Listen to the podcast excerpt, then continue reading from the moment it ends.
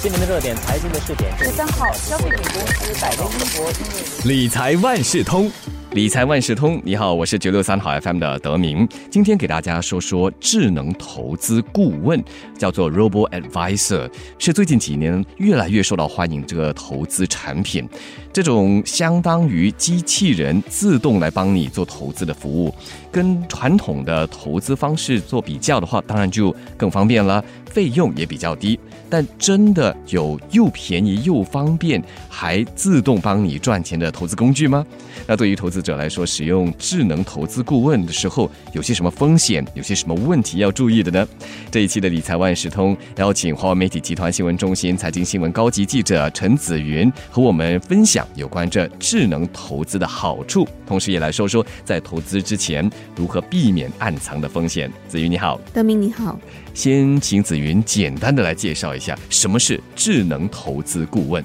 智能投资顾问呢，也被称为机器人投资顾问，是一项线上的投资顾问服务模式。投资者呢，只要在网上输入他的个人资料、理财目标和风险承受度等，系统呢就会自动化的用一个数码的程序算法推荐一个合适的投资组合。虽然说是机器人，但背后当然还是需要一些专家协助他们制定一些投资策略。只不过这些专家呢，是借助科技把这整个提供财务咨询的过程数码化。嗯，那么说到这智能投资顾问，在本地有什么类型的呢？本地的智能投资顾问平台大概有十多个，可以分成两大类。第一类呢是由金融机构推出，如 OCBC 华侨银行就有推出 OCBC Robot Invest，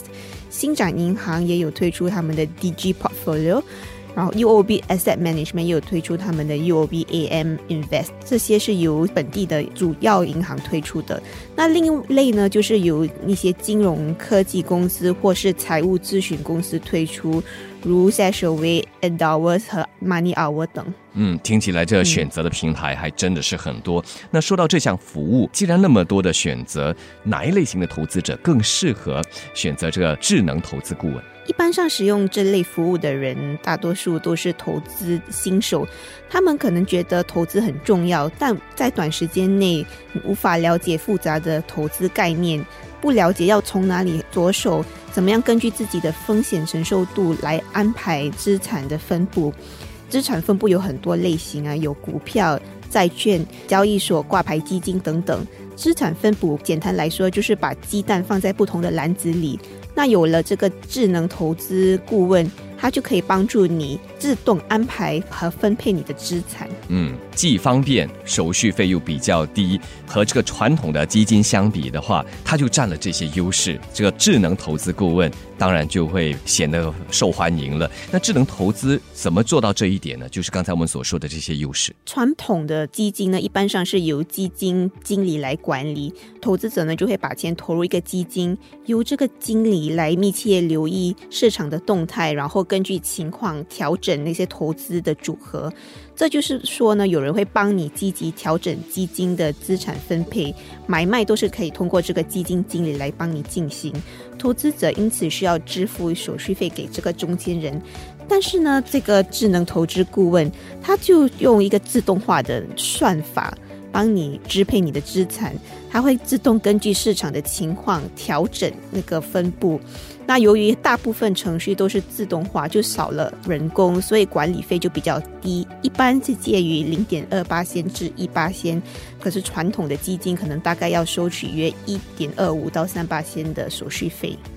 那除了管理费比较低呢，这类的新的投资方式也允许小额投资，因为一般上传统基金可能需要比较大笔的投资基金，但是智能投资它允许你以较低的投资额进行投资，有的可能只需要大概一百美元，那就可以帮你降低投资风险，也可以减少这些投资新手的一些忧虑。紫云说了很多省钱的方法，其实它也帮你省时间。对对，因为有这些机器人代劳呢，投资者就不用去花时间去研究投资组合背后有一群一些专家会制定一些策略，然后就时刻追踪投资组合的表现。确保呢那个组合是多元，可以分散风险。如果有出现任何的市场动态呢，也会调整那个资产的分布。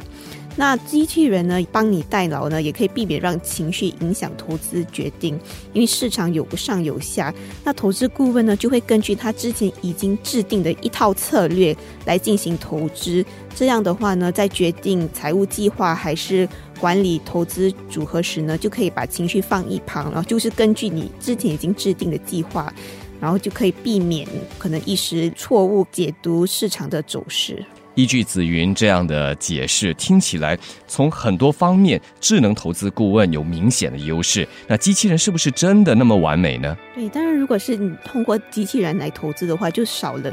比较个人化的投资方案，因为这主要是根据一个方程式来进行投资。那智能顾问呢，就没有办法根据可能他们投资目标有一些变化了。他们就没有办法制定更长远的计划，因为他只可以根据你现在输入的情况来进行投资。那智能顾问呢，一般上呢，只是看你的风险承受度，然后推荐指定的资产组合，比较不灵活，所以可能你要调整一些资产的话，就没有办法这么做了。因为它根据它的方程式，如果你是属于某个风险承受度的话，你就应该进行某个资产分配，就没有那么灵活。机器人呢，注重的就是方便和效率，他们就没有办法根据你的独特的财务状况提出一些比较具体的投资建议。那当然，一些平台还是会提供一些服务啊，你还是有一些真人顾问。如果你需要询问的话，还是可以打电话或者电邮他们。嗯，除了管理费之外，还没有其他的收费。因为有些那个投资平台，他们会投资美国的 ETF，就是交易所挂牌基金。如果投资美国的 ETF 呢，投资者是需要支付外汇退换费，还有高达三十八仙的股息预扣税，就是 dividend withholding tax 等 ETF 相关的费用。所以，投资者在进行投资前应该了解这些平台投资哪些资产，因为可能还是需要支付一些额外的费用。嗯，我们都知道，任何的投资都会有风险。那依据我们所知。本地的这智能投资顾问平台 Smartly 在去年三月底就突然结束营业了。那结果，这个平台的投资者被迫在一个月之内要脱售这个投资组合。那如果没有这么做的话，平台就强制抛售。所以，使用这智能投资的投资者要怎么来避免面对这个平台倒闭的风险？进行投资之前，可以做几方面的功课，例如他们可以评估平台的财务可持续性，还有创办人的背景和经验，还有如果真的不幸发生结束营业的情况，他们会如何去处理？你也是可以去了解一下平台的资金是否是有保障的，因为有些平台是通过第三方的托管人将资金存进这个用户的名字，这确保呢托管人呢保存用户的记录。可以为资金提供保障，可是有些平台呢，他们是自家保管这份记录，所以他们就自己记录客户的资产有多少。这意味着，如果出现倒闭的情况呢，客户只能依赖这份由那个平台保存的记录来看他们到底有多少资金在那个平台。那刚才你提到的那个例子，就是斯玛利突然间结束营业，那是因为在去年三月底的时候就发生了全球股市大跌的情况，这平台就不幸的结束营业。刚才你提到说这些投资者必须要抛售这些股票，那从这个例子我们就可以说明了呢，智能投资平台是存在一些风险的，所以投资者进行投资前一定要了解平台是怎么运作，才能减低这些平台的风险。